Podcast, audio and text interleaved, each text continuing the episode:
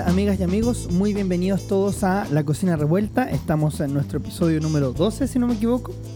La semana anterior, por problemas técnicos varios, no fuimos capaces de armar una, un episodio, pero en este caso nos lanzaremos igual para poder conversar.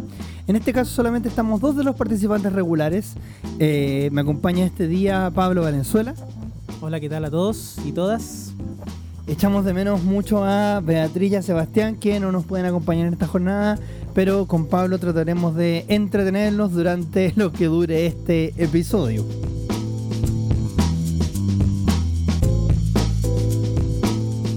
En este episodio queremos tocar dos temas que tienen harta relación y casi sin querer, digamos. Em, acabamos de escuchar la cadena nacional del presidente Sebastián Piñera respecto de la propuesta de una reforma al sistema de pensiones. Y aparte, eh, y en el fondo ese tema, ese tema debería cubrir la agenda de esta semana y la siguiente, cuando sea presentada. Pero nosotros también queríamos aceptar una propuesta de temática que nos hizo nuestro amigo Pablo, Carrasco a través de Twitter, donde nos invita a conversar respecto a las diferencias intergeneracionales. Eh, entre los boomers, digamos, el, considerando lo famoso que ahora es el meme de OK Boomer, respecto de nosotros, los millennials y la generación Z. Em, y siendo en el fondo un panel y un programa compuesto principalmente por, por gente millennial, queremos conversar un poco sobre ese punto y probablemente sentar las bases para una futura discusión con, eh, sobre esta temática. Entonces, eh, iba a decir dejo el micrófono abierto, pero el eufemismo en este caso no tiene sentido.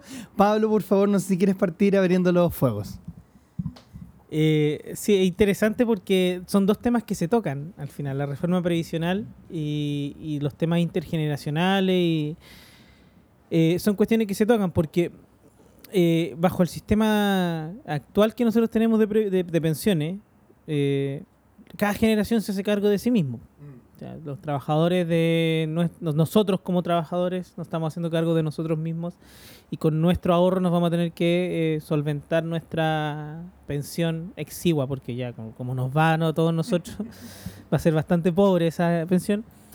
Eh, pero lo interesante es que en los sistemas solidarios como la contraparte de esto es, que es, la solidaridad es intergeneracional al final los jóvenes se hacen cargo de los viejos eh, y, la plata en el fondo que tú cotizas y que tú impones al sistema previsional no es para ti. Tú confías que en el futuro va a haber otra generación que te va a querer mantener a ti cuando tú seas viejo. Eh, lamentablemente en Chile no tenemos algo así y la reforma del presidente eh, apunta tímidamente hacia esa mirada más solidaria y más intergeneracional.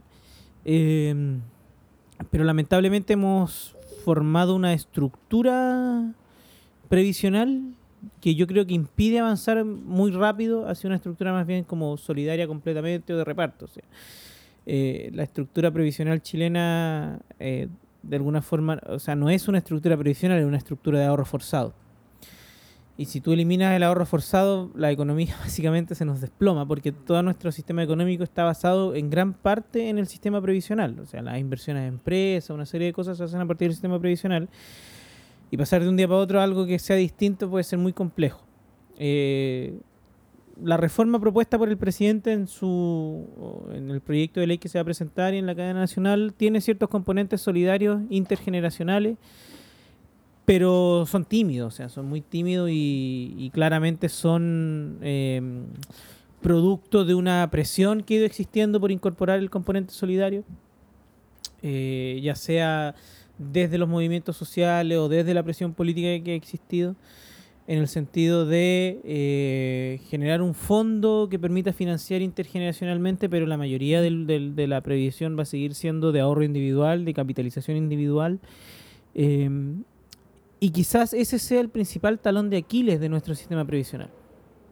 Que, que en realidad no es un sistema en el cual la sociedad en su conjunto se hace cargo de las pensiones de los jubilados, sino que cada uno ve cómo, eh, dependiendo de cómo te va en la vida, los trabajos que tú tienes, y sabemos que eso está muy determinado por otra serie de variables, como tu extracción social, qué sé yo, es la pensión que tú vas a tener. Eh, entonces, necesariamente, yo, yo no estoy totalmente en contra del ahorro individual, puede ser una cuestión positiva, pero eh, hay que equipararla con eh, una cuestión solidaria al final. O sea, la sociedad también tiene que responder como sociedad en su conjunto a las realidades previsionales, a la realidad de los jubilados de la tercera edad. Eh, y no podemos seguir con esto, o sea, el- el- finalmente el sistema de FP es un sistema de individualismo extremo, o sea, es donde se nota con mayor potencia el individualismo, porque la pensión que tú vas a tener en el futuro depende básicamente de cómo te fue en tu trabajo y cuánto alcanzaste a ahorrar. Y básicamente, entonces, para extrapolar lo que acabas de decir es, la pensión que tengas va a depender de tu origen social, va a depender de la suerte de la cuna en la que naciste, va a depender de la suerte que tuviste a la hora de trabajar, si es que tuviste un empleador que tuvo la, la decencia de pagarte todas las cotizaciones, que es una cosa que no pasa con todos los empleadores en este país. Y por último va a tener que ver con eh, va a tener básicamente con si, si pudiste estudiar o no, y etcétera. Y, eh, y entonces al final la- el factor de las pensiones se vuelve otro factor más, otro elemento más de la distinción o la desigualdad social. Y ese es el gran problema. Dos cosas respecto de lo que estamos conversando. En primer lugar, eh, hablando de las generaciones. Eh, la generación que hoy día está jubilando es la primera que vive el sistema de pensiones. Y por eso el tema pensiones está empezando a ser tema como no lo fue nunca antes. Porque hoy día las personas de 65, 70 años están empezando a jubilarse. Los que estaban desde un comienzo en el sistema de pensiones. El sistema de pensiones fue implementado en el año 1983, ¿que tengo entendido? 81. Y del 81 en el fondo para acá se cumplen 40 años. To- Entonces una persona que empezó a trabajar a los 20 años, em- eh, una mujer que ju- empezó a trabajar a los 20 años, se jubila a los 60 este año o el próximo año y se entera de que va a tener recibir una pensión con una tasa de reemplazo patética. Tasa de reemplazo es decir, la diferencia entre el último sueldo y el, eh, la pensión que va a recibir el resto de su vida. Y, y por eso es un tema, porque hoy día los, la gente que está pasando a ser de adulta a adulta mayor está empezando a sufrir esto. Y ahí está el gran problema, porque está volviendo a ser tema esto. Esta generación está sufriéndolo y eh, la gran promesa del sistema previsional, que era que la gente que de punta a cabo estaba en el sistema de FP iba a recibir una pensión igual a su último sueldo, fue mentira. Todos hemos visto el recorte de Diario S, donde el, el Mercurio dice que la tasa de reemplazo va a ser un 100% para el 2020. Y estamos en el 2020 y eso no ocurre ni por si acaso. Y eso tiene que ver porque el sistema estuvo mal diseñado. El sistema, el sistema se pensó que iba a tener unas tasas de rentabilidad brutales, que no iban a haber crisis económicas de por medio y que toda la plata se iba a destinar a inversiones y no a eh, em, comisiones y tampoco y no iba a haber en ningún momento alguna pérdida de la plata. Y el problema es que esa proyección no fue así. Y el problema es que el sistema está armado en base a una mala suposición. Y por eso tenemos las pensiones miserables que tenemos hoy día y el Estado tiene que venir a parchar de la peor forma posible con las pensiones básicas solidarias, que es otro problema. Yo creo que son muy buena idea, pero efectivamente es plata que el Estado está mm, gastando de una forma que no debería gastar porque en un sistema de reparto el Estado puede aportar para todos y trabajar ese dinero en vez de tenerlo en el fondo como, como en una entrega, una, transme- una transferencia directa que, no, que efectivamente beneficia a los más pobres, pero con una falta de visión en el fondo hacia el futuro. Y es el famoso hoyo que se forma en los sistemas de, de pensiones, que es una de las típicas críticas de la derecha. Eso en primer lugar. En segundo lugar, otra cosa que dijiste, el sistema eh, económico depende del sistema de pensiones. Eso es demasiado brutal. Lo que se hizo en el año 81 fue tener una gran cantidad, todo el dinero de los cotizantes chilenos se puso a disposición de las empresas. Lo que hace la AFP es eso, es pasarle el, el dinero a las empresas, las empresas invierten ese dinero y si les va bien, llega parte de esa ganancia a los trabajadores. Y si les va mal, los trabajadores perdemos ese dinero. Entonces, básicamente son créditos blandos que nosotros le damos al mundo empresarial chileno y del extranjero. Y ese es el gran problema y la gran trampa del sistema de AFP. Por eso la genialidad macabra de José Piñera, que al igual que la genialidad, mac- genialidad macabra de Jaime Guzmán al armar la constitución, la genialidad macabra de José Piñera al armar un sistema donde todo el sistema, no se puede tocar el sistema porque toda la economía depende de ello.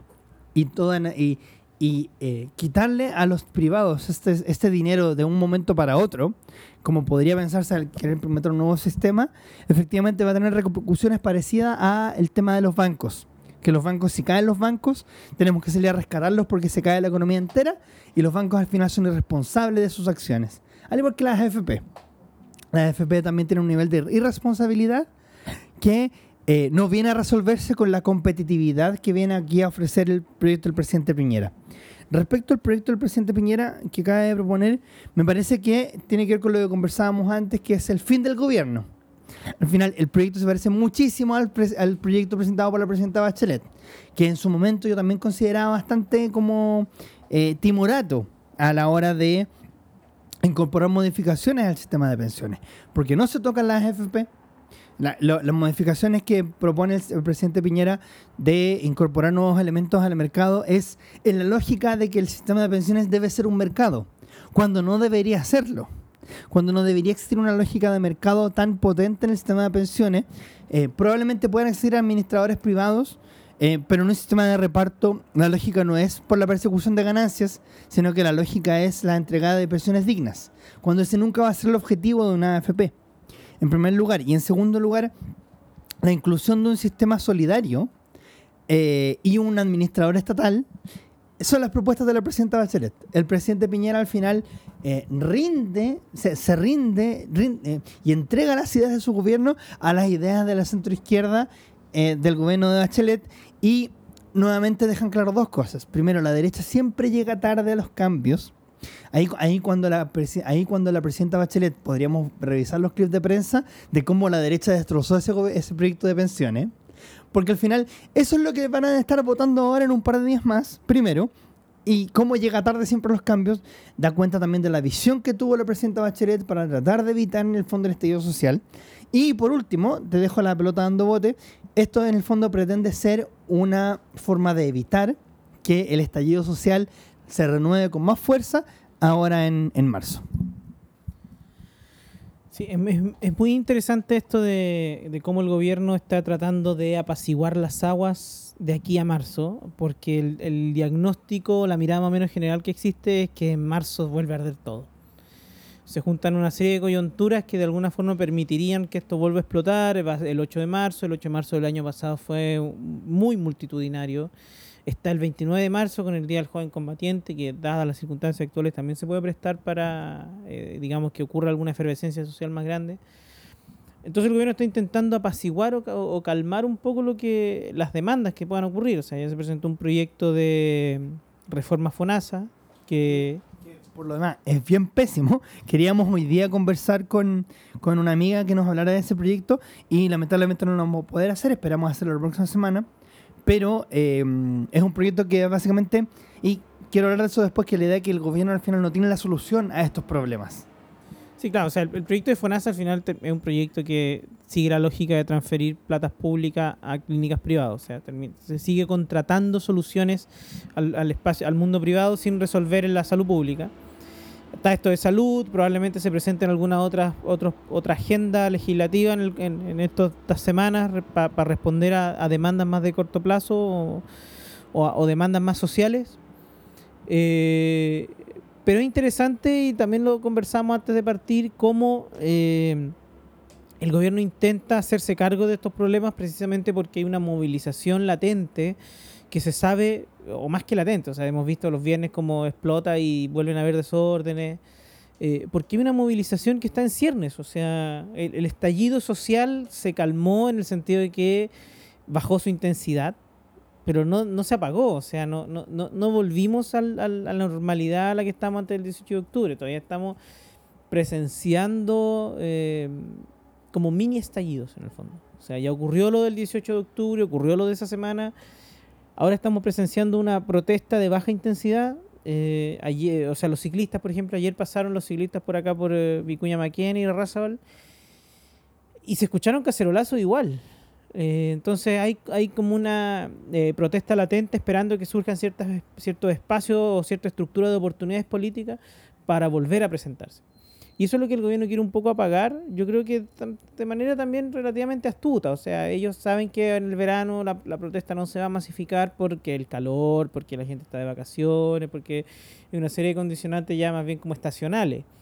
Pero en marzo, a toda la gente nos llega marzo, o sea, se nos viene marzo con todo lo que significa ese mes. Y, y si no hay, si, si, la, la, la, ciudadanía no ve soluciones más de corto plazo, más inmediatas a los problemas que se están diagnosticando, el costo de la vida, el tema de salud, el tema de la, sensación de vulnerabilidad, de abuso, probablemente en marzo sí vamos a volver a ver eh, nuevamente protestas, porque se van a presentar también las estructuras para hacerlo. Eh, y ahí es donde el sistema político va a tener que intentar responder de alguna manera eficaz a la protesta que se presente o ya a la demanda que se está presentando, porque además hay un proceso constituyente andando y hay una serie de voces que están diciendo que bajo las condiciones actuales ese proceso constituyente no se puede llevar a cabo. Eh, y es responsabilidad del sistema político asegurar las condiciones para que eso sí se lleve a cabo. Es bien complejo porque eh, íbamos a hablar sobre el tema como de. Estábamos hablando sobre el tema del presidente Piñera y nos estamos yendo por otros lados, pero, pero para pa, ver si podemos como darle un redondeo a esto, al final em, eh, la, la, propuesta del presidente Piñera de sacar, em, de, de entregar la agenda social en este minuto y pretender entregar soluciones a los problemas de la gente eh, eh, es muy buena, es muy bueno que esté pasando porque efectivamente es lo que conversábamos hace un rato. Es la movilización la que le da la sensación de urgencia. Es la amenaza de que se viene el marzo movilizado el que, el que da la idea de que efectivamente puede quedar la embarrada. Y eso es lo que motiva en el fondo al mundo político a ponerse las pilas respecto de eh, acuerdos para eh, modificar aspectos importantes de los sistemas sociales. Es imposible resolver todos los problemas sociales de aquí a finales de enero, que es donde se termina el año legislativo. Es imposible. Pero eh, la idea de que el gobierno esté urgido por entregar algún tipo de solución que desmovilice a algunas personas es súper interesante para la democracia y es lo que en algún momento, otro momento conversábamos, que era la idea de tener una, una democracia con la ciudadanía movilizada, con que efectivamente em, no volver a la, pasividad, a la pasividad que teníamos antes en la cual eh, el abuso se, aguantaba. El abuso se aguantaba y se esperaba en el fondo que eh, se aceptaba, la vida es así nomás. Y que eh, es lo que se quebró en, en esta lógica. Eso por un lado. Eso, eso en verdad era, esa era la idea que quería dar respecto de esto. Y eh, respecto del, del, sistema mismo eh, de pensiones, eh, el problema también es que no podemos esperar mucho más del presidente Piñera, pero, porque, pero la rendición de sus ideas, de la idea en el fondo de que solamente las AFP son un buen sistema, da cuenta del término de su gobierno, pero tampoco podemos pedirle mucho más no podríamos pedirle efectivamente que implante un sistema de solidaridad, solidaridad intergeneracional genuino. Digamos, no solamente este 3% que se va a entregar eh, actualmente, que va a ser el que te la propuesta Piñera, sino un sistema realmente donde las generaciones más jóvenes financien las pensiones de los viejos. Em, el problema es que tampoco nada garantiza que el próximo gobierno sea un gobierno que promulgue estas ideas, porque al final la, siguiente elección está bastante lejos y va, a haber nueva constitución de por medio. El escenario para la próxima elección presidencial es más incierto que nunca, creo yo, eh, en el último tiempo. Em, considerando que a esta altura la gente ya estaba candidateando en el fondo en el gobierno de Bachelet, ya estaba claro que estaba Piñera, que estaba Sandón, que estaba Casta, etcétera. Ahora sí está, creo yo, más incierto, salvo por algunos personajes, está mucho más incierto como el escenario presidencial, especialmente para el mundo de la centroizquierda, donde candidatos claros, el único candidato claro que yo es Beatriz Sánchez y siquiera. Ahora Carmen Frey estaba lanzándose como lanzando su candidatura, que también sería interesante, pero esos son otros problemas. Bueno, es, interesante hacer la comparación porque José Piñera se ha hecho millonario vendiendo el sistema de AFP por el mundo y uno de los países a los que se los vendió fue Argentina. Argentina instauró en el gobierno del innombrable, eh, instauró la AFJP, la... ¿Cuál de, todos los innombrables de la historia argentina? Eh, del Yo no lo nombro porque es Yeta. Pero el presidente que gobernó Argentina entre el 89 y el 99. Carlitos. Hasta ahí voy a llegar. Porque es muy Yeta, entonces no, no quiero que me pase nada. Eh, pero bueno, él instauró las AFJP, las administradoras de fondos de jubilación y pensiones. Eh, y la diferencia que existió en Argentina fue que el sistema antiguo eh, permaneció. Entonces las personas podían optar si querían entrar al sistema de capitalización individual o si querían mantenerse en el sistema de reparto. Bajo la lógica de José Piñera eso es insostenible, porque en el largo plazo, dada, dada el desempeño de la FP, la gente va a tender a cambiarse al sistema de reparto y por lo tanto la FP van a quebrar. ¿Qué pasó en Argentina? Que el año 2008, si no me equivoco, eh, la presidenta Cristina Kirchner expropió las AFJP, les quitó la plata eh, y todos esos fondos pasaron a eh, la ANSES, que en el fondo es el, organismo público argentino encargado del pago de las pensiones. ¿Cuál es el problema o, qué fue lo que ocurrió en Argentina con esto? Que al final toda la plata que estaba ahorrada en los fondos de pensiones quedó a disposición del Estado. Eh, y claramente el Estado argentino lo empezó a gastar nomás. Sabiendo cómo funciona también el Estado argentino, las deudas, los problemas financieros y fiscales estructurales que tiene. Entonces ya el Estado argentino empieza a gastar la plata, pero eso se termina transformando en una deuda para el Estado porque el, Estado tiene que seguir pagando pensiones. Entonces te gastaste la plata de los pensionados, pero bueno, hiciste caja con eso, pero tenés que seguir pagando la deuda. Y uno de los miedos que existe de instaurar un sistema de reparto es que quede como a cargo de los políticos, que por lo tanto los políticos puedan destinar el, fondo de, la, de, la, de, las pensiones a eh, obras, digamos, públicas o a gasto público. Eh, la verdad yo no estaría tan en desacuerdo si realmente eh, ese ahorro va a servir para construir carreteras, para construir hospitales. Yo no tendría ningún problema en que los fondos públicos, los fondos de las pensiones quedaran para eso, porque cuando si el gobierno se los gasta, constituyen una deuda. Eh, y hoy día, de hecho, hay un, concepto que se usa en, Hacienda que se llama de, pasivos contingentes. al final, si todo el tema de la pensión solidaria, por ejemplo, que hablábamos, el Estado mantiene una, como una provisión de cuántas personas no van a alcanzar a tener la, jubilación mínima y por lo tanto cuánto va a tener que pagar en el futuro. Y eso para el Estado constituye un pasivo contingente. Y eso sería equivalente si el Estado administra los fondos de pensiones y se los gasta y, saca, no sé, 300 millones de pesos para construir un hospital. Bueno, eso va a constituir una deuda y va a, tener, va a haber que reponerla en el futuro. Eh, pero bueno, ahí se dan todas las, las eh, disquisiciones entre qué sistema tenemos. Perdón, el asunto también, respecto de eso, también es interesante porque al final, si es una deuda, esa plata hay que sacarla de algún lado. Y ese es el punto. Al final, la gracia, o se supone que la gracia de las pensiones eh, del sistema de FP es que son platas que están totalmente aparte de todas las otras lógicas, que son platas que los privados se gastan, las empresas se gastan, y cuando hay ganancias, esas pasan en parte a los trabajadores, y cuando hay pérdida, los trabajadores también tienen que absorberlas. De hecho, había un fondo antes que era un fondo de que impedía que las bajas, que las disminuciones de los fondos fueran absorbidas por los trabajadores. Y eso se eliminó en el gobierno de Free Montal, de Free Restyle, si no me equivoco. Y eso es súper complicado porque efectivamente los trabajadores tenemos que, ah, de verdad, los, las AFP juegan a la ruleta o al blackjack o al póker con nuestros, con nuestros recursos. Están apostando en el fondo empresa, eh, instrumentos nacionales e internacionales, y esos, esos esa plata en el fondo, lo que están gastando, pueden perjudicarnos si es que en el fondo los negocios les va mal. Em, y eso, y yo creo que evidentemente hay una diferencia respecto de que el Estado maneje esa plata y la gaste en servicios que, o, o en bienes que nunca van a tener un retorno.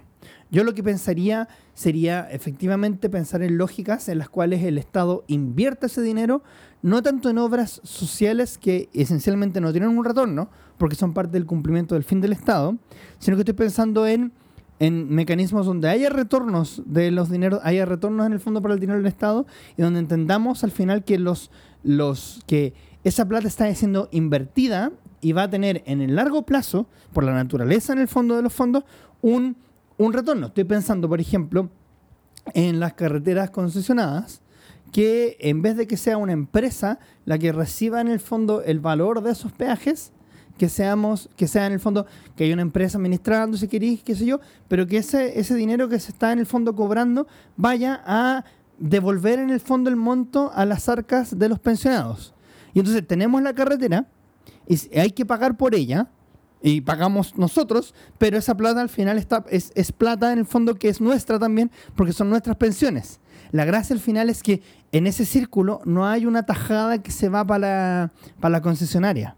No es, una, no, no, es parte importante la tajada que se va para la concesionaria, sino que es plata que es en el fondo el Estado el que administra, el que debiera administrar nuestros fondos en el fondo con ese objetivo para crear mejores cosas para nosotros.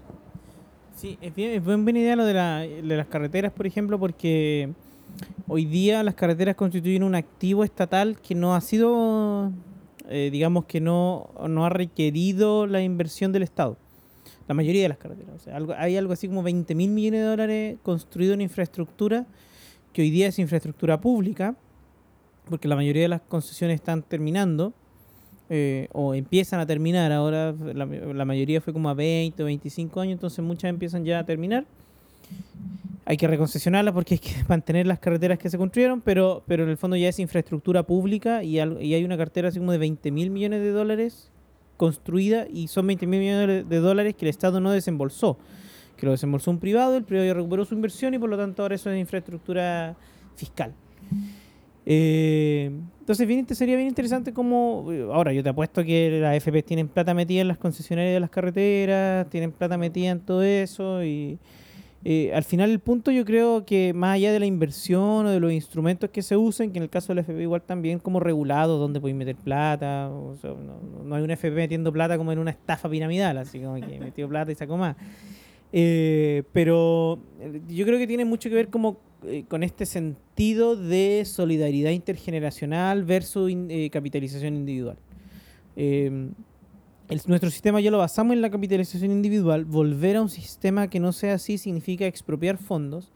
Y a diferencia de Argentina, acá muy probablemente si se expropia fondos, eh, porque además yo desconozco la regulación específica que había en Argentina, que, de alguna forma permitió que el Estado se quedara con toda la plata. ¿no? Eh, acá muy probablemente si hay una estatización de los fondos de la AFP y que pasen todos de las cuentas individuales a un fondo solidario, muy probablemente la lluvia de recursos de protección por derechos de propiedad respecto a esos fondos va a llover, entonces va a ser muy difícil operacionalizar eso. Y ahí es donde precisamente está también la trampa del sistema, porque lo, los fondos en teoría son de uno, son digamos son uno es propietario de esos fondos, no podéis disponer de ellos libremente pero en teoría son tuyos. Eh, además, la economía funciona sobre la base de la plata que está ahorrada ahí, porque es interesante esa cuestión, porque así como a modo de digresión. Cuando, cuando ocurre todo el tema del año, en los años 70, uno de los diagnósticos a los que llegan los Chicago Boys es que la tasa de ahorro en Chile era muy baja y ese era un problema estructural que tenía la economía chilena y que por lo tanto impedía, impidió por ejemplo avanzar mucho más en el proceso de industrialización, qué sé yo, porque el, la tasa de ahorro que había era muy baja. Y la economía funciona básicamente con la plata que uno ahorra, le prestan a quien invierte y después eso se devuelve y ahí está tu, ahorro. Cuando nosotros metemos la plata al banco, la plata no se queda en una caja fuerte como vemos en las películas, sino que va a, invertirse en un montón de partes. Eh, entonces la tasa de ahorro en Chile era muy baja en los años 70 y para atrás. Entonces lo que hace José Piñera es crear un sistema de ahorro forzado que obliga a todos los trabajadores a poner mucha a poner el 10% de su sueldo mensual en un sistema de ahorro y ese sistema de ahorro permitió invertir en un montón de empresas y así se desarrollaron los grandes grupos económicos que conocemos hoy, que, que, que vemos hoy día. O sea, de hecho, de los, de los grupos, grandes grupos económicos hoy día muy pocos sobrevivieron o, son anteriores a los años 70. La papelera, si no me equivoco, que es uno de los pocos, el, grupo Mate. Pero muchos otros fueron surgiendo después, gracias precisamente a este gran proceso de inversión que se hizo.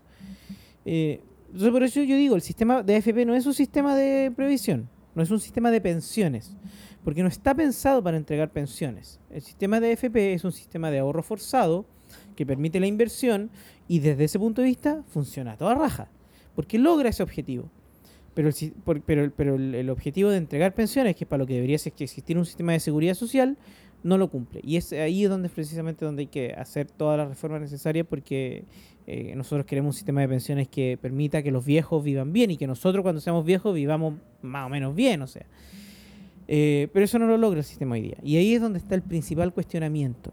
Pero yo creo que para hacer ese cuestionamiento, lo primero que tenemos que asumir es que no tenemos un sistema de pensiones, tenemos un sistema de ahorro forzado que obliga a los trabajadores a poner plata para invertir.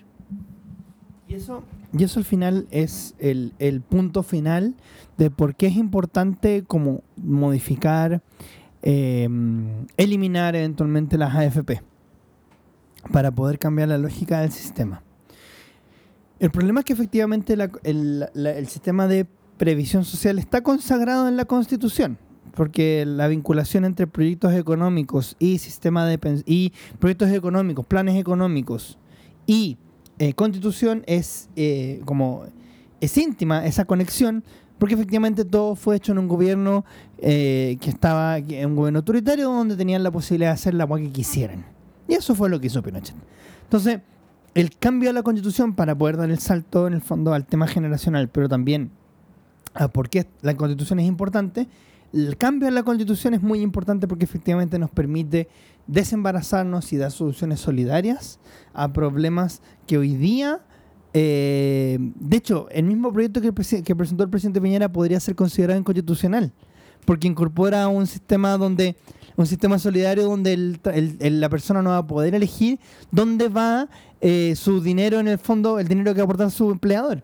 Entonces, en, en la lógica es que y probablemente el- puede que la UDI lo eche abajo. Eh, No me extrañaría en el fondo que la UDI se resistiera a este proyecto y que digan y que y no lo, probablemente no lo lleven al TC porque por la contingencia que estamos viviendo, pero al final es la constitución la que está en el fondo consagrando todo este problema. Y esa es la por eso es importante modificarla, o sea, reemplazar la constitución. Nótese, y me, y me llamó la atención que el presidente hablaba de eh, perfeccionar la constitución. No habló de reemplazar. El gobierno sigue sin creerse la tesis de que vamos a tener una nueva constitución. Pero, pero el gobierno ha sido bien jabonoso en este sentido, ¿no?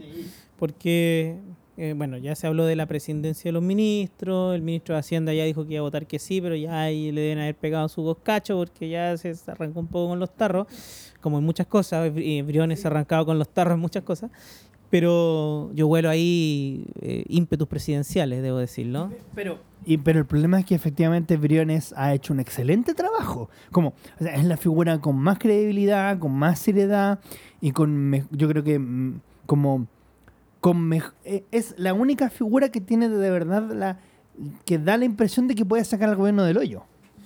Sí, o sea, Briones tiene un, tiene un ánimo que, es- que es como una cosa media, media como etérea, media como superior, está como por sobre lo que ha ido pasando. Lo cual, Y- lo cual en verdad encuentro que es fantástico porque propone proyectos para país, etcétera. Sigue siendo facho, pero, pero tiene una, una, una forma de comunicar muy distinta a la de trinchera que tienen los, los, los otros ministros del gabinete político y el mismo presidente. Ahí es interesante porque, haciendo un poco de historia, los primeros ministros, cuando surge la idea del primer ministro en los regímenes eh, mon- eh, parlamentarios monárquicos, el primer ministro era el ministro de Hacienda.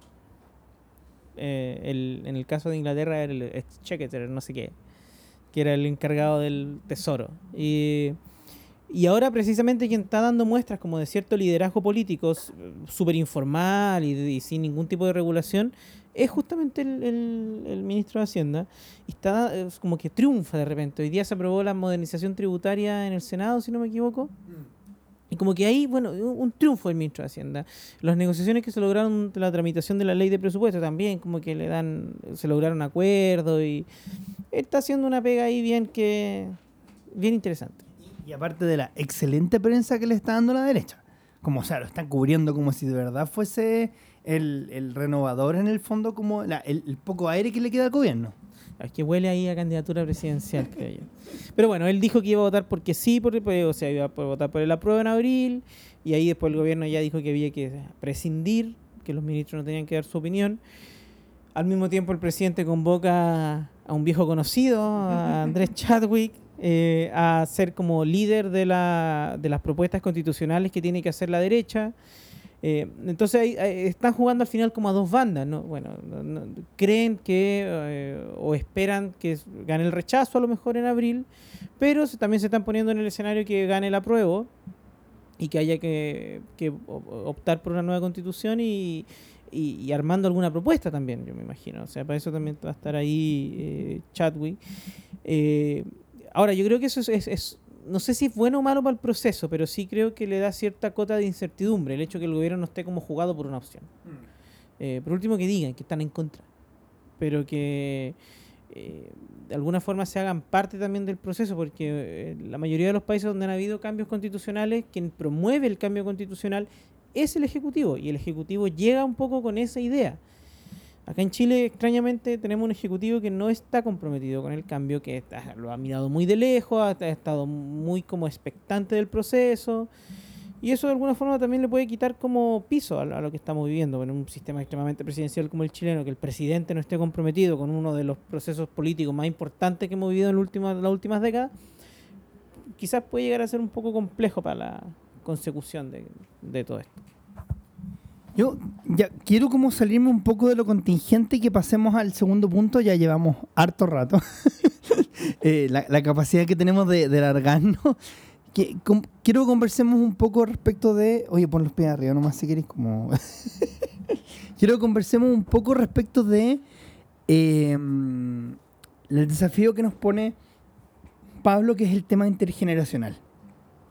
Que al final es un gran problema. O sea, lo que estamos viviendo en cierta medida es un enfrentamiento generacional, pero en solo en cierta medida, y eso es lo interesante, porque el apoyo transversal que ha obtenido en el fondo como la movilización social se debe gracias a que eh, de distintas generaciones han levantado sus problemas. Lo que estamos hablando del tema de pensiones no es un problema de los jóvenes, es un problema de la gente que está entrando a la tercera edad. Pero también es un problema de los jóvenes. Porque los jóvenes nos estamos dando cuenta que tenemos que mantener a nuestros viejos. Porque no, la pensión que ellos ganan, a pesar de que trabajaron toda la vida, mm. no le, no le alcanza. Entonces los, nosotros, sus hijos en el fondo, les tenemos que... Bueno, yo no todavía, porque mis viejos todavía no jubilan.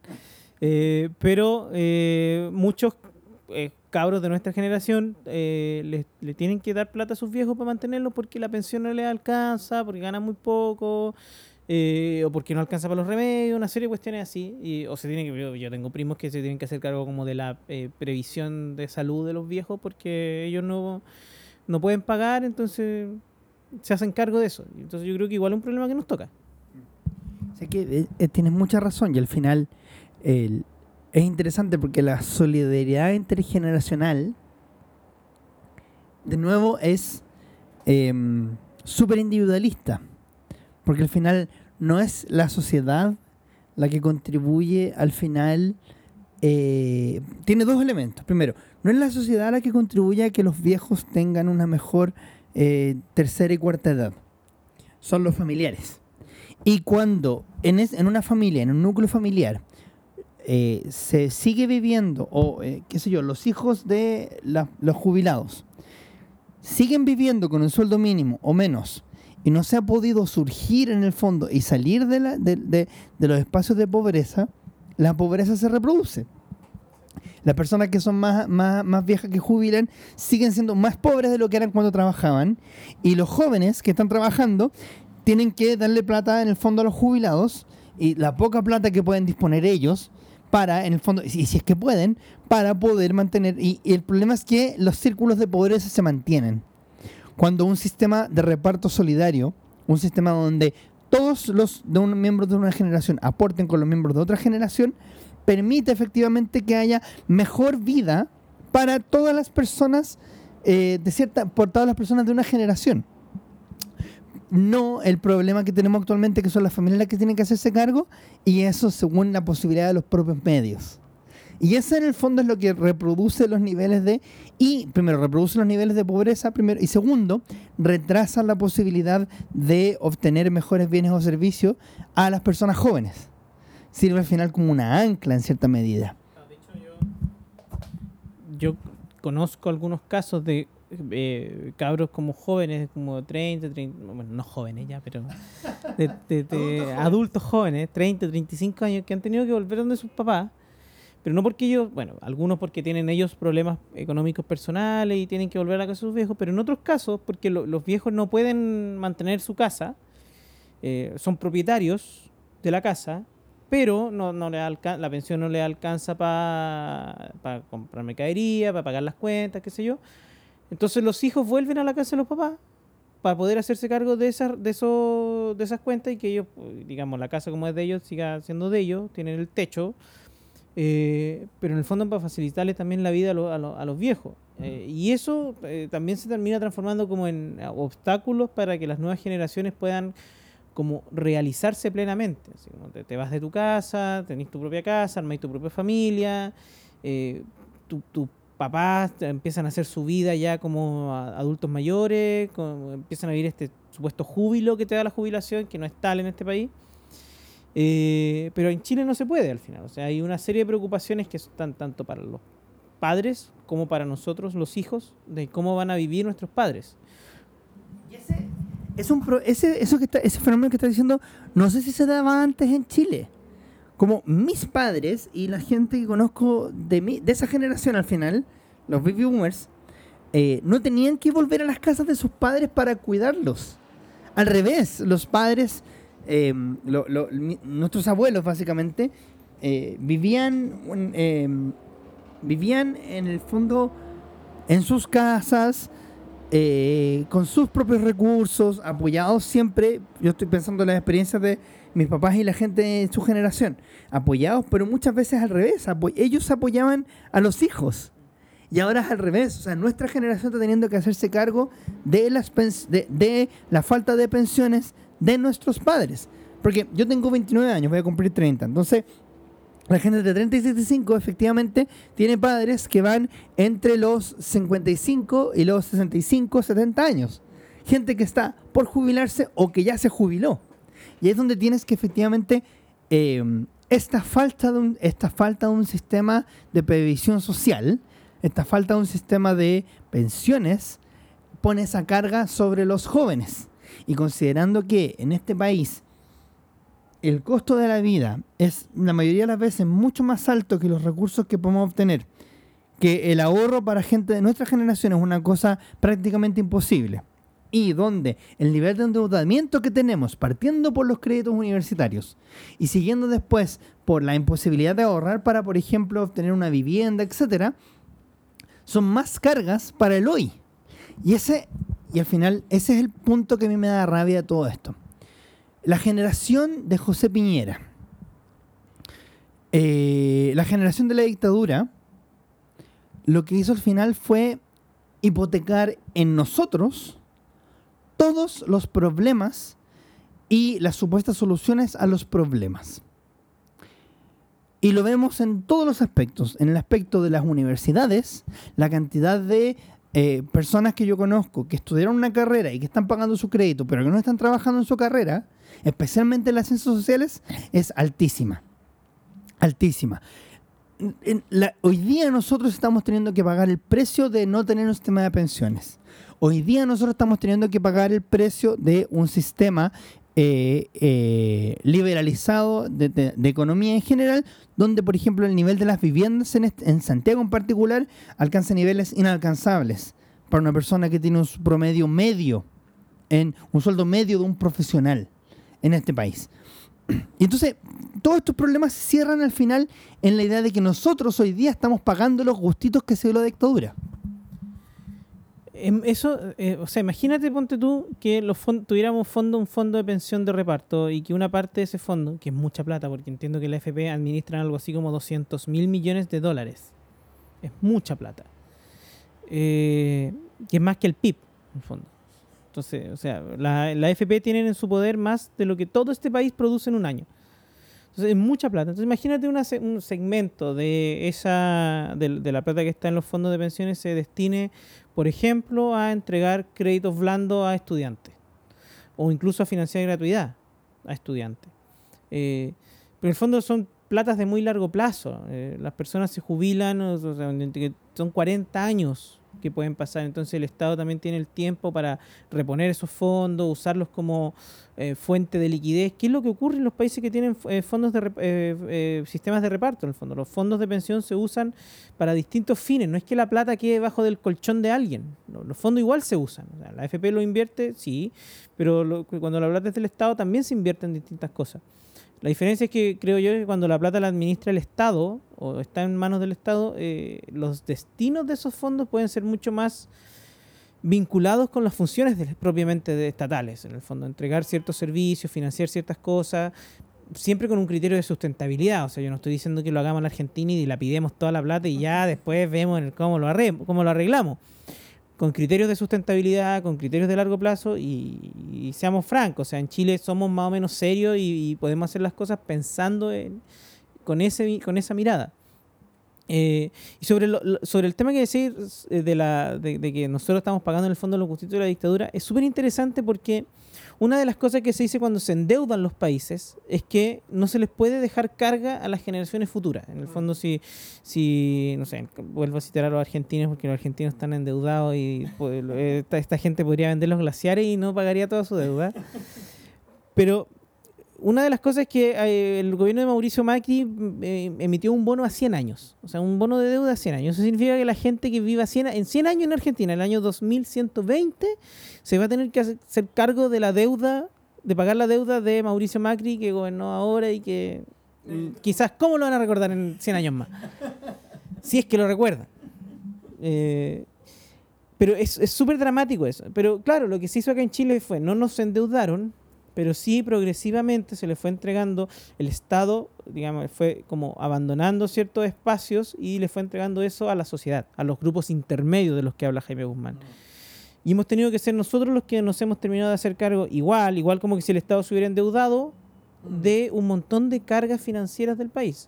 Entonces, claro, eh, tenemos una carga tributaria baja eh, en comparación, por ejemplo, a la OCDE, pero eh, y tenemos que pagar nuestros créditos universitarios, entonces ahí tenemos, no, no, no, es como que también nos quitaran una parte de nuestro ingreso, eh, tenemos que hacernos cargo de las pensiones individualmente y ahí también nos quitan una parte de nuestro ingreso.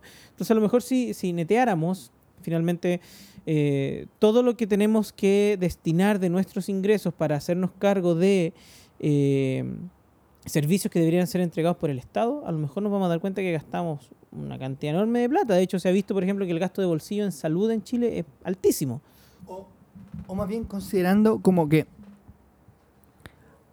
más que que deberían ser, eh, ser cubiertos por el Estado, que en otros lados son cubiertos por el Estado y que aquí en Chile son cubiertos por los privados. Y la gran diferencia es que cuando lo controlan estos privados, todo tiene ese, taja- ese margen más, esa tajadita más que va al bolsillo del empresario, que va al bolsillo.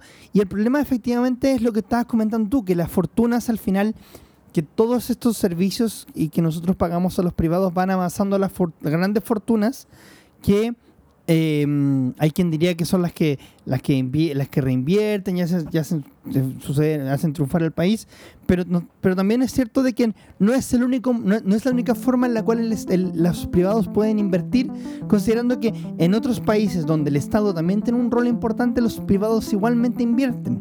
Y ese es el punto. Al final vincular la inversión de los privados a estos modelos y ese es el, problema de la campaña del terror. Pero de nuevo nos estamos yendo por otro lado.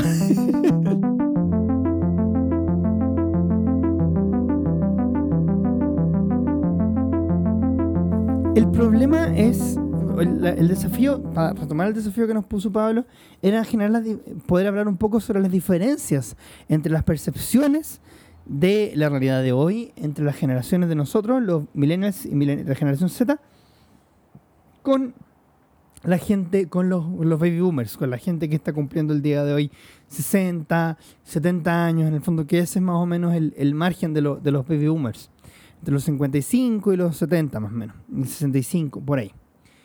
Em, y hay varias cosas que uno puede decir respecto de la... Y que se ha hablado harto en redes sociales, ha aparecido harto la idea como de... eh, uno puede ir caracterizando varias diferencias como primero el contexto en el cual se, se vivió. La gente, los baby boomers en Chile, por lo menos, o sea, la gente que nació entre los años 60 y eh, 55 y 65, vivió la dicta vivió, muchas de ellas vivió la democracia. En su infancia, en el fondo, estuvo, vivió en el fondo de la antigua república y vivió la crisis del gobierno de Allende y al fin y, y vivió completita la dictadura, de pe a pa, digamos. Hay gente que, mis papás, por ejemplo, se acuerdan perfectamente del golpe de Estado. Y eh, ahí tú tienes en el fondo como una generación que primero vivió ese trauma. Y ya sea de cualquiera de las perspectivas, ya sea de la perspectiva como desde, desde la perspectiva de los perseguidos políticos o la perspectiva de la gente que consideró que el golpe era, un- era un, fue una- una- un acto de liberación. Eh, hay gente que fue capaz políticamente y, incluso tuvo alguna participación política en esa época y vivió el trauma. Y durante la dictadura, eh, la mayoría de la sociedad chilena, eh, como bien se sabe, en esa misma época, no la mayoría de la sociedad no vivió la represión. La mayoría de la sociedad vivió, entre comillas, tranquila. Había un temor eh, implícito para poder hacer cosas, para poder hablar de política, para poder involucrarse en temas, y todo el mundo tenía temor. Todo el mundo tenía miedo. Pero no todo el mundo vivió la parte más cruda de la dictadura. De hecho, la gente que vivió la, la parte más cruda se sabe hoy. Por eso la realidad de los derechos humanos era una cosa que se cuestionó muy poco, que era, era un secreto a voces en la época de la dictadura. Entonces, pa- Entre paréntesis, yo eh, siempre he tenido la, idea que en Chile falta construir una historia social de la dictadura. Eh, y lo pongo solo como a pie de página, en el sentido que nosotros sabemos la historia política, sabemos la historia de las violaciones a los derechos humanos, pero falta un análisis de cómo era la vida cotidiana en la dictadura.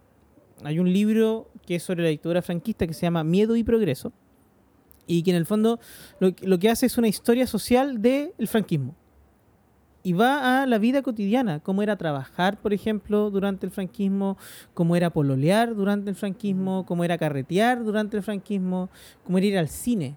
Porque claro, el franquismo tuvo unas características distintas a la dictadura chilena, era, más, bastante más totalitario, sobre todo en los primeros años de la dictadura franquista, pero marcó toda la vida de la gente. Y, y en Chile yo creo que tenemos una deuda, la historia, la- como disciplina, tiene una, una- una deuda con la historia social de la dictadura. O sea, cómo era vivir en ese tiempo, normalmente.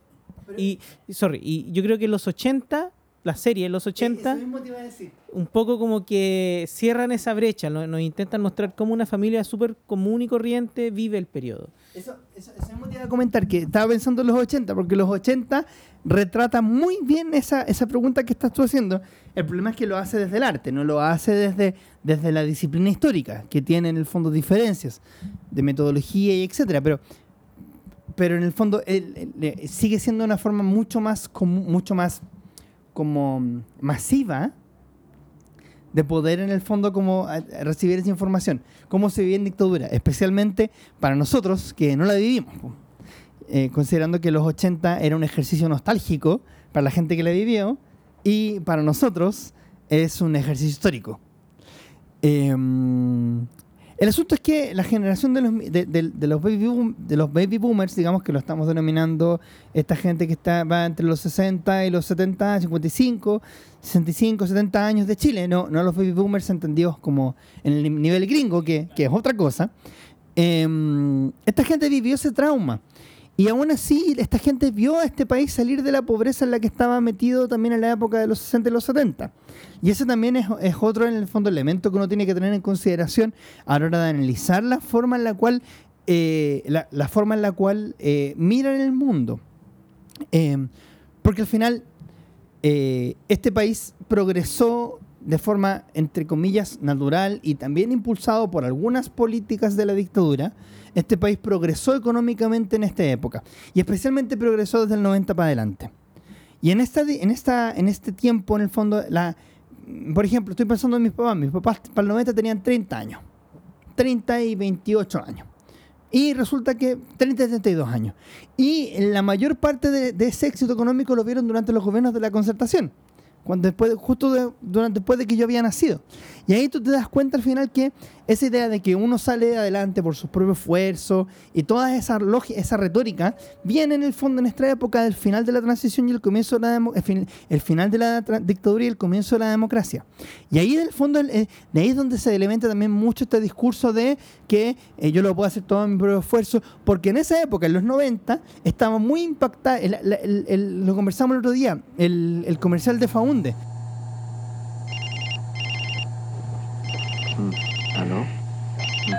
Aló, Faunde, Ingeniería Electrónica, instalaciones varias. Buenas tardes.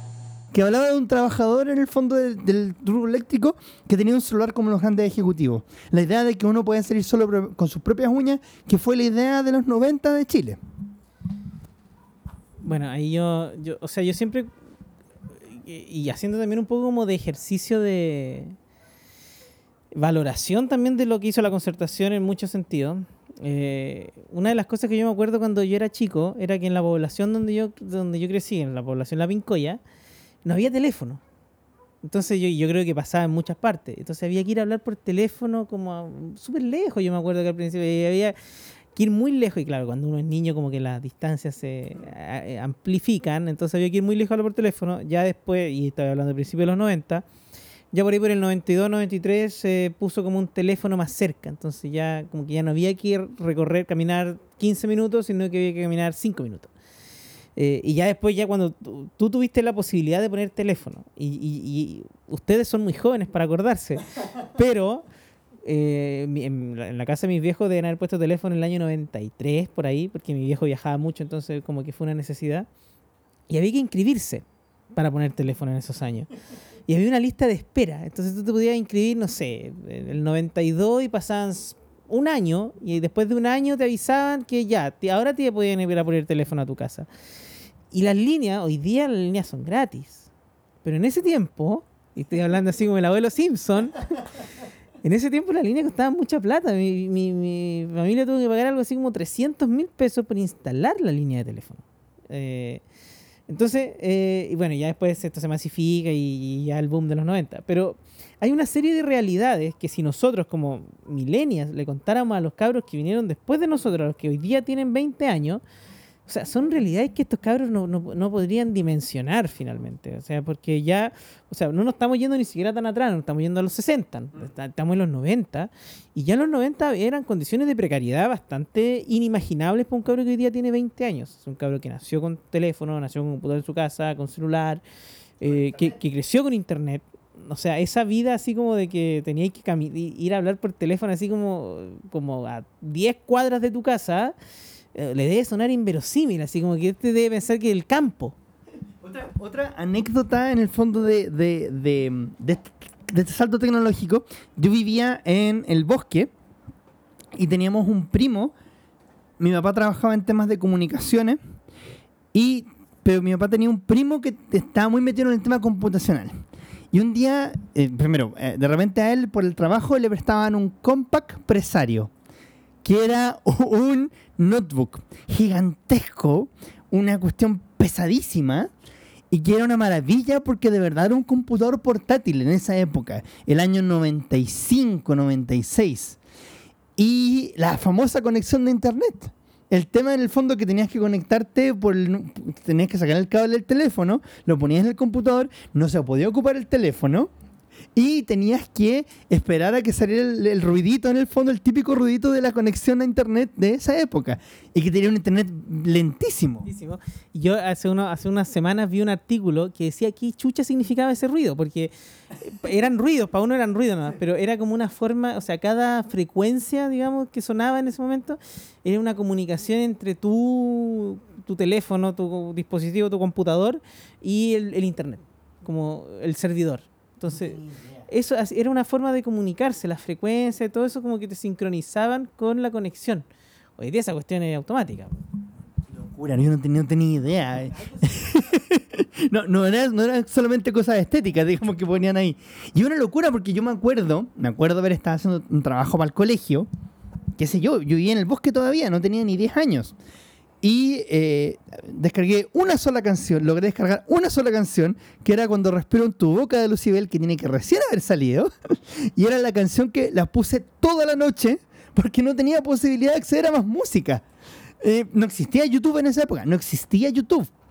Y, ni mucho, y Winamp llegó mucho después. Entonces, es una locura como las diferencias generacionales. es- O sea, estoy pensando en lo que comentamos hace un rato respecto de eh, la industrialización y cómo en el fondo la rapidez de la industrialización marcó la diferencia en quién controlaba el mundo desde los comienzos de la revolución industrial, donde eh, Gran Bretaña en el fondo, el Reino Unido era el centro del mundo y el- el imperio más grande, y que después pasó a Estados Unidos por la velocidad con la cual Estados Unidos se industrializó. Y como hoy día en el fondo es China y el, y el, y el, y el, y el- eh, en el fondo Asia, Asia Oriental, la que en el fondo controla en el fondo como y, y tiene las mayores perspectivas en el fondo de donde se mueva el eje del mundo. Eh, pasa realidad, pasa realidad. El punto es cómo la eh, como las diferencias entre 10 años al final son abismantes y cómo generan una diferencia tan grande en, eh, en cómo percibimos en el fondo la, la- vida. Allí donde hace 100 años había un imperio otomano, dijiste tú hace un rato, eh, hace, hace 100 años, digamos, hace 10 años nosotros teníamos una velocidad que es un millón de veces más lenta de Internet que de lo que es ahora. Y Internet estaba recién empezando a entrar y los computadores que tenemos, eh, los computadores que teníamos, aparatos gigantescos, no eran, eran un millón de veces más lentos que los aparatos que tenemos en la mano. Sí, yo, o sea, para ser como el punto de las generaciones, yo, yo creo que, y esto, lo tiro como hipótesis, yo me imagino que alguien lo ha estudiado, pero yo creo que la generación de nuestros papás, en fondo los boomers chilenos, eh, se caracteriza mucho por la sensación de precariedad. ¿Y cómo la defino yo? O sea, la mayoría de, los, de, de- de nuestros papás y de nuestros abuelos incluso crecieron en un contexto de mucha precariedad. O sea, muchos de ellos probablemente vi- vinieron del campo, crecieron en el campo por todo el tema de la migración del campo a la ciudad. eh, o incluso en la misma ciudad habían, eh, habían condiciones muy precarias de, de vivir, o sea, ah, claro, o sea, al menos en, los casos que yo conozco, nadie era como de la élite eh, san- urbana santiaguina, entonces eh, mi padre, que, que él nació, creció en Santiago, él creció en un sitio de quinta normal, sea, y también eran condiciones muy precarias de vida, eh, entonces tienen una sensación de precariedad muy instalada. Y claro, ellos experimentaron con, el- con los, los gobiernos de la concertación en los 90, experimentan un, un progreso material muy fuerte. Eh, pero esa sensación de precariedad no la abandonan. O sea, siguen pensando que como que en cualquier momento uno vuelve a ser pobre.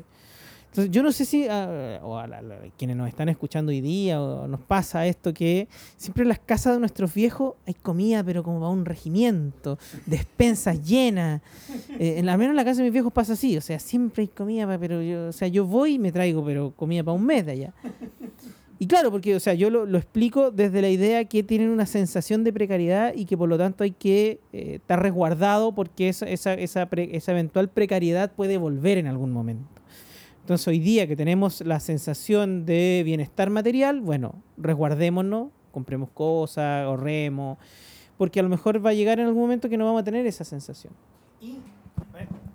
La, la otra es la- el- lo marcados que está la generación de nuestros padres por la pobreza. Por la pobreza al final como bien real que vivieron. Y es bien potente porque al final eh, es una pobreza que nosotros nunca experimentamos.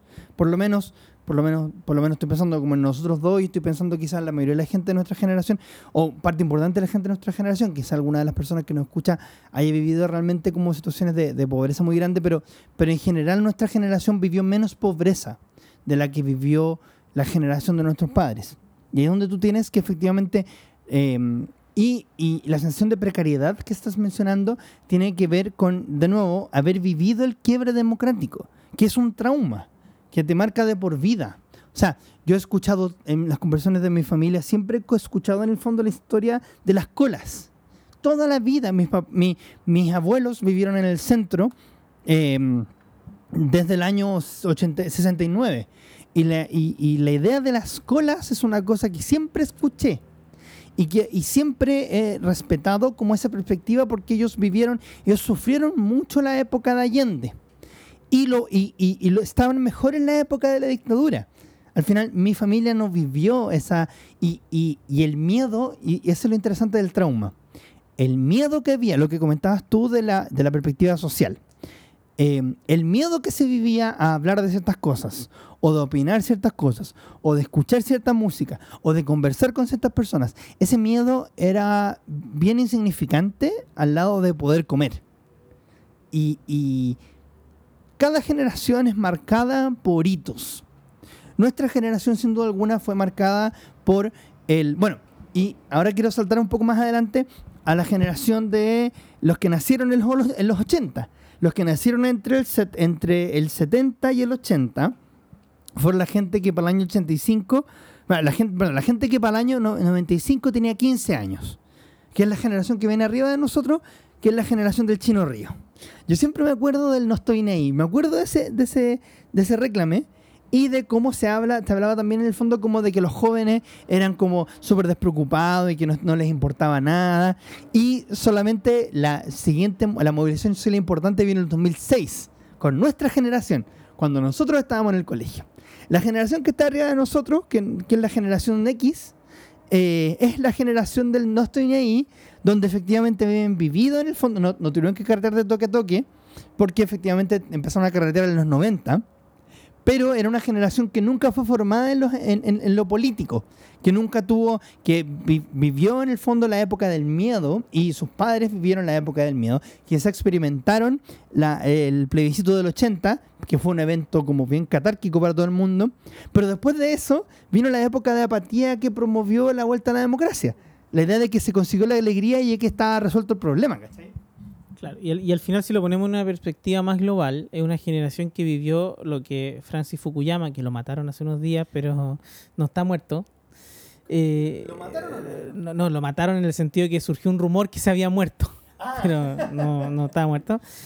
Es la generación que vivió el fin de la historia. Exacto. La generación que vivió la, el- el- o- La o- claro, que, que vivió la caída del muro y que bueno, ya después de la caída del muro se acabó el antagonismo político y por lo tanto somos todos amigos, todos hermanos y ya no pasa nada.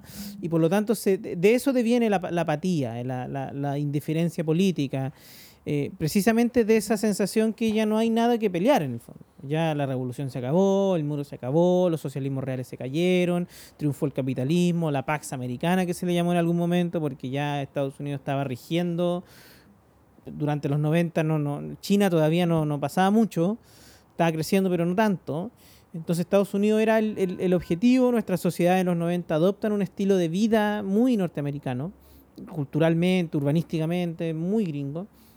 Eh, y es nuestra generación, la generación que, que nace a fines de los 80, principios de los 90, la que experimenta eh, la reversión de eso en el fondo, que en realidad la, la historia no se acabó, los antagonismos políticos siguen presentes y nos hacemos parte finalmente de un cuestionamiento a ese modelo que parecía tan estable y tan como poco cuestionado, que fue que era el, el supuesto modelo triunfador de la Guerra Fría al final, que era el modelo de Thatcher, el modelo de Reagan, el modelo de Pinochet.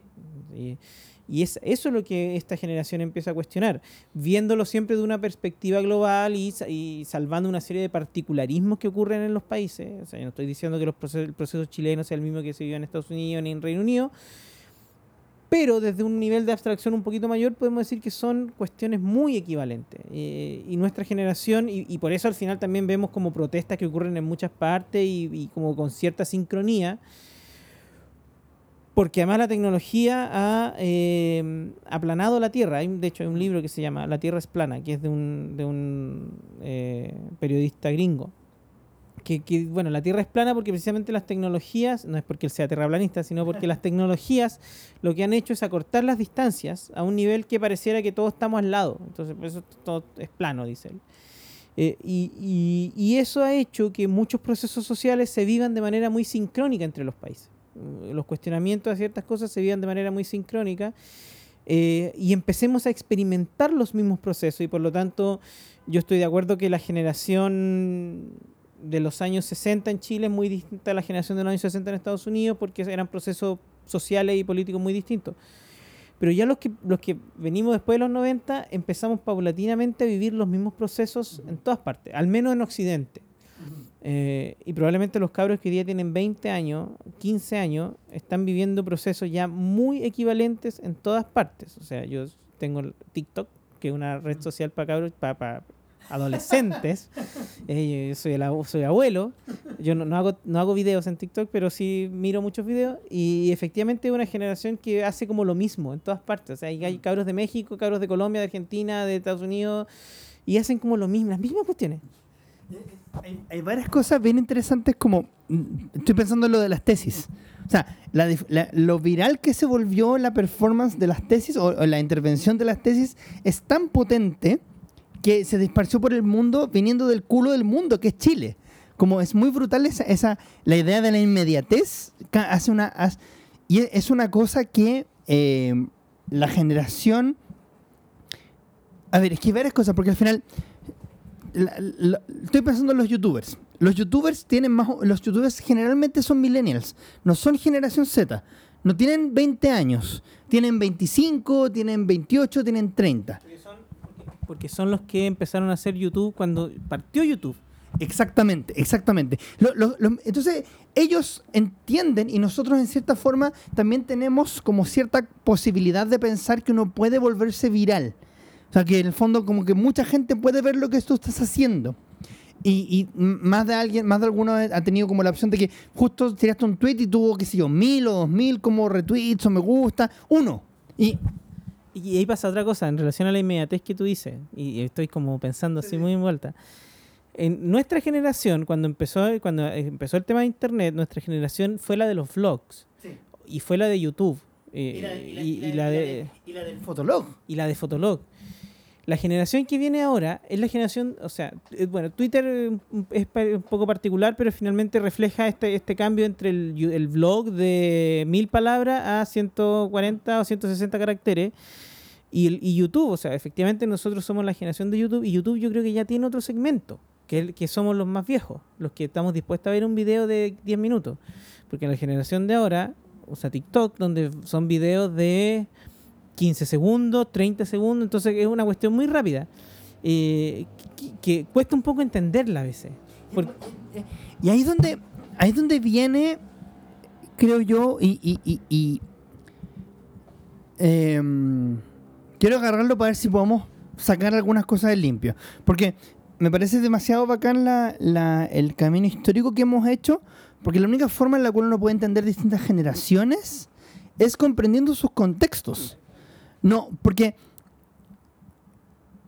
es injusto que los boomers juzguen a nosotros, nos juzguen a nosotros y juzguen a la generación Z que viene bajito de nosotros, eh, la generación, la generación Z, porque eh, no vivimos o no hacemos las cosas con los estándares que hacían ellos. Porque nosotros tenemos experiencias distintas de vida, de mundo. Allí donde la experiencia de una generación tras otra era muy parecida hace 200 años, y pensemos antes de la revolución industrial. Los esquemas sociales en la colonia, por ejemplo, eran iguales generación tras generación. 300 años donde no cambió nada. En cambio, desde la independencia uno podría decir, porque después de la independencia empieza a llegar un poco a Chile la idea de la revolución industrial, las ideas más liberales. En, en la historia de Chile, por lo menos, que son 200 años, uno puede ver que de generación en generación, eh, quizá al comienzo no, pero empiezan a haber cambios significativos entre generación y generación. Y eso empieza a eh, el siglo XX el siglo XX, siglo XIX definitivamente ve en el fondo el acelerador de eso, donde 1900 es muy dis- 1900 es muy distin- mil- 1900 es muy distinto al 2000 y hay una diferencia abismante entre ese- en ese siglo. Entonces, perdón, el siglo XX. Entonces tú tienes al final que eh, lo que vivieron nuestros padres, la generación de nuestros padres, es una experiencia súper distinta y allí don- y, y los traumas que ellos vivieron y los, las cosas que los valores en el fondo que ellos tuvieron que aprender para sobrevivir son distintos de los que tenemos que vivir nosotros que hemos vivido nosotros Em, y por eso la idea del esfuerzo y que con esfuerzo se consiguen las cosas a nosotros no nos hace mucho sentido porque nosotros hemos vivido constantemente las realidades de la desigualdad. Y nosotros somos súper, nuestra generación es súper consciente de que, eh, de que las situaciones son muy difíciles, las situaciones sociales son muy difíciles de cambiar. Y somos muy conscientes que uno tiene de cierta forma un techo al cual llegar. Y, y lo podemos ver en nuestros entornos. porque experimentamos ese techo nosotros. O sea, nuestro, la generación de nuestros padres, de nuestro abuelo, eh, e- era una generación de mejora continua, relativa. Eh, porque, claro, o sea, lo, voy a poner en términos súper burdos, pero mm, mi abuelo eh, vivían en una ruca en el campo, no era una ruca, pero era una casa muy precaria, muy, muy, muy precaria, eh, casi una ruca. Eh, y claro, después ya mi abuela, eh, digamos, se casa y crece y ya no tenía una casa tan precaria, pero tampoco era una casa muy buena. Pero para ella era mucho mejor al donde ella había crecido. Pero claro, mi, mi, la generación de mi, de mi mamá y de mis tíos, en el fondo, ellos hoy día, eh, después de muchos años y mucho trabajo, tuvieron una casa que era una casa mucho más grande, una casa mucho mejor. Que si uno la mira, tampoco uno dice, oye, hay casas mucho mejores, pero para la realidad que ellos, en la que ellos crecieron también, era una realidad, pero infinitamente mejor. Y siempre había una, una sensación como de mejora continua, como que tú ibas a vivir mejor que tus padres. Y la sensación que hay hoy día es que no es así, que eh, nosotros ya como llegamos al techo eh, y tenemos una sensación, o sea, como que miramos la vida de nuestros padres y como que a los 30, 35 años nuestros padres tienen un trabajo súper estable, quizás no ganaban tanto, pero al menos tenían ciertas seguridades. Eh, en algunos casos ya tenían casa, a lo mejor estaban postulando a casa, que tampoco a lo mejor era una casa en un barrio muy exclusivo, a lo mejor era una vivienda social en una población con un montón de precariedades, pero claro, ya tenían una seguridad.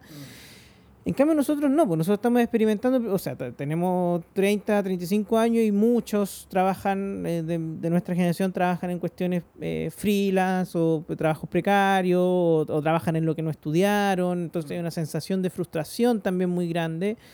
Eh, arrendamos a precios altísimos, o cuesta mucho acceder a, ya sea al arriendo o mucho más a la vivienda propia, no tenemos capacidad de ahorrar tenemos nociones distintas de familia, entonces también de repente entran como las inseguridades para el futuro, que voy a estar solo cuando seáis viejo, y una serie de cuestiones así. Entonces como que nos damos cuenta que eh, la realidad que vivieron nuestros padres parecía que era mejor, aunque a lo mejor en términos objetivos era peor, pero viéndola subjetivamente, a lo mejor era una realidad mucho mejor, mucho más estable, mucho más con ciertas seguridades que nosotros hoy día no estamos experimentando. Y al final eso es lo que le estamos un poco demandando también a la sociedad. O sea, como sociedad también hay que entregarle cierta seguridad a la gente. O sea, nosotros, y, solo para cerrar, nosotros somos privilegiados en ese sentido. Mm. Porque igual tenemos cierto capital cultural o capital social que nos permite optar a ciertas certezas. O sea, si estamos sin trabajo, podemos como levantar el teléfono, bueno, no levantar el teléfono, sino que llamar a alguien y, y optar a distintas opciones pero hay gente que no puede y que no tiene ese nivel de privilegio mm. eh, eh, y, simplemente tiene que optar a lo que el mercado le entrega y en muchos casos son precariedades mucho mayores también. Y el, otro problema también al final es que la realidad, o sea, el punto al final es que la realidad que estamos viviendo es distinta. Estoy pensando en la generación X, en el fondo los que tienen ahora 45 años, 40, 45 años, en el fondo que hay gente que, mucha gente en el fondo que de verdad creció en este Chile de crecimiento y que bajo la idea de que uno se rasga con sus propias uñas y que tienen en el fondo una calidad de vida mejor en el fondo la que tuvieron sus padres y que, eh, eh, que es la generación del chino de la generación del no estoy ni Su misma realidad es distinta en el fondo a la que estamos viviendo nosotros ahora porque sus 30 años, sus 25 años fueron distintos a los que vivimos nosotros, a lo que estamos viviendo nosotros hoy. Y ese es el punto. La realidad, la, realidad está cambiando muy, mucho más rápido de lo que había cambiado nunca antes. Eso en primer lugar. Y en segundo lugar, eh, el elemento moral que se le agrega a todo esto es problemático. Como la idea de que nosotros, porque eh, siempre se habló que los millennials somos flojos, somos poco inclinados al trabajo, somos procrastinadores, eh, tenemos en el fondo buscamos la inmediatez, la hora a la hora, y la gente, la gente, los baby boomers chilenos les gusta acentuar eso, que nosotros queremos el placer en, automático, ahora, ahora, y se estudia en psicología, lo estudian en el fondo como una característica de nuestra generación. Y, eso tiene que ver efectivamente con los distintos estímulos que hemos vivido, con la carencia de un trauma como el que vivió nuestra generación anterior, eh, la generación en el fondo como de, la pobreza y de la... Y de la y del quiebre democrático y la idea de fragilidad, porque los políticos pueden acabar con todo lo que uno tiene, aunque sea poco, y te pueden hacer fila. Por eso están todos súper asustados también con el proceso constituyente, con la idea de que todo puede repetirse se puede perder todo y el, miedo. Es una, la generación de nuestros padres es la generación del miedo. Y ese es el punto. Viven con miedo y han vivido constantemente con temor en el fondo de las cosas que pueden pasar. Eh, y eso escondido, todo esto escondido bajo un machismo súper grande. Porque al final es otro elemento. O sea, el quiebre del machismo viene con nuestra generación. Y es, y, y, es ahí donde, y tú tienes a Emma Watson, y tú tienes a un montón de otras mujeres que han estado hablando constantemente de machismo, pero que es nuestra generación la que inicia este quiebre. Porque nuestra generación, cuando gana su voz política, de los 20, 25 años para adelante al final, eh, cuando ganamos nuestra voz política, levantamos este tema. Entonces, eh, el elemento moral, y, y, es donde viene el problema, porque nosotros estamos en un punto intermedio entre los nativos digitales, que son en el fondo como los, generación Z, y eh, la gente que eh, uno tiene que enseñarle cómo usar el, el WhatsApp. y en ese punto intermedio, al final, eh, comprender que son realidades distintas, que hemos vivido realidades distintas, que, no hay un elemento, no hay un elemento moral de virtudes o defectos entre medio, sino que hay en el fondo situaciones distintas que uno tiene que enfrentar. Pero que la búsqueda siempre ha sido una mejor calidad de vida. Siempre ha sido en el fondo vivir mejor, poder acceder a mejores servicios, tener mejores posibilidades para expresarse, poder romper con tabúes o esquemas que te, eh, yo creo que eso responde en el fondo como a una idea universal, a, una idea que atraviesa las generaciones. Si uno lo piensa en los 60 y los 70, la esperanza que traía al final los proyectos ideológicos tenía que ver con eso. Y esa esperanza que se ve aplacada en la dictadura, pero que vuelve a renacer en los 90 con la esperanza de que yo voy a estar mejor porque yo puedo hacer las cosas, porque yo puedo esforzarme esa esperanza que se quiebra cuando nosotros nos hacemos estudiantes y el 2006, 2016, 2007 salimos a reclamar una mejor educación y que hoy día estamos viviendo las consecuencias de esa mala educación. Entonces, eh, para responder a la pregunta del Pablo, como la diferencia entre las generaciones, al final eh, el acercamiento generacional tiene que ver con este diagnóstico, con el entender que las circunstancias generacionales que estamos viviendo son distintas pero que no obstante, primero que la importancia de la historia es esa. Cuando tú comprendes la historia de las generaciones que te preceden, tú puedes comprender las actitudes que tienen. Y, más que exculparlas, las puedes comprender y puedes en el fondo como analizarlas. Primero. Y segundo, entender que eh, no, no estamos libres de cometer los errores que se cometieron en el pasado. Y esa es otra cosa que le pasa mucho a las generaciones jóvenes, o sea, y nos incluyo. La idea de que, de que eh, no nos va a pasar lo que, lo que pasó antes cuando la historia tiene algo de cíclico porque los, los leitmotiv o los, los temas o los defectos humanos son en general los mismos. A lo largo de la historia, las, las personas somos nos podemos identificar al final con gente de Roma o de la Edad Media a pesar de las diferencias culturales, porque somos muy parecidos en, en, lo que somos, en lo que diría eh, naturalista con la naturaleza humana. Entonces, o con las aspiraciones humanas. Entonces, es bien interesante como revisar la historia, comprender en el fondo como los, lo que hace que nuestros abuelos o nuestros padres se comporten como se comportan y entender que después nosotros vamos a hacer lo que vamos a estar juzgando a las generaciones que están más abajo. Es parte del juego. Y la única forma de no juzgarlas es entender, es acercarse a TikTok, en el fondo, por ejemplo, es un ejemplo muy claro de que es el esfuerzo constante por acercarse no desde el, aunque tierno en el fondo, no, no de un padre como ser un hijo, como, como alguien que está conociendo el mundo y no sabe lo que se viene, y no, y no sabe, no sabe, porque al final la, principal relación generacional es la relación padres e hijos, y esa relación siempre tiene algo de, em, siempre tiene algo de, tú no sabes lo que es el mundo, yo te lo enseño. Y el asunto es que las conversaciones generacionales que no tienen que ver con ese nivel de paternidad, eh, esa relación donde, donde la persona mayor se acerca con genuino interés y con genuina voluntad de querer entender la realidad que vive la generación que está abajo, permite efectivamente una conversación generacional eh, sincera. Y al revés, que en el fondo, porque todo nos pasó en el fondo cuando cabros chicos decíamos, ah, estos viejos, toda la cuestión, entender que al final las personas que son mayores que tú vivieron una realidad distinta a la tuya, y eso justifica su comportamiento. Sí, pues al final, por ejemplo, yo cuando veo TikTok me, me fijo mucho en como la manera en la que los cabros de hoy día viven su sexualidad Y una cuestión súper libre. Yo digo, oye, qué, qué bacán haber nacido así como en esta, en esta generación y haber vivido con una sexualidad mucho más libre, sin porque hay una serie de discusiones que ya se dieron y una serie de restricciones que vivimos nosotros o antes. Eh, y hoy día como que da un- eso da un poco lo mismo. Eh, no, no quiero decir que hay una serie de no, no, quiero decir que la discriminación, por ejemplo, a la homosexualidad o a la bisexualidad se haya terminado. Pero hoy día como que hay una sensación de enfrentar esas discriminaciones más que como de agachar el moño. Y eso se ve en la generación en la generación nueva y qué bacán que sea así yo encuentro. Como que me siento sana envidia de los cabros que ven TikTok. Eh, pero nada, pues, o sea, yo, yo creo que efectivamente ahí está el punto. Las generaciones están marcadas por su historia, por lo que vivieron, por el contexto en el que están y como decían los señores Ortega y Gasset, yo soy yo y mi circunstancia. José Ortega y Gasset.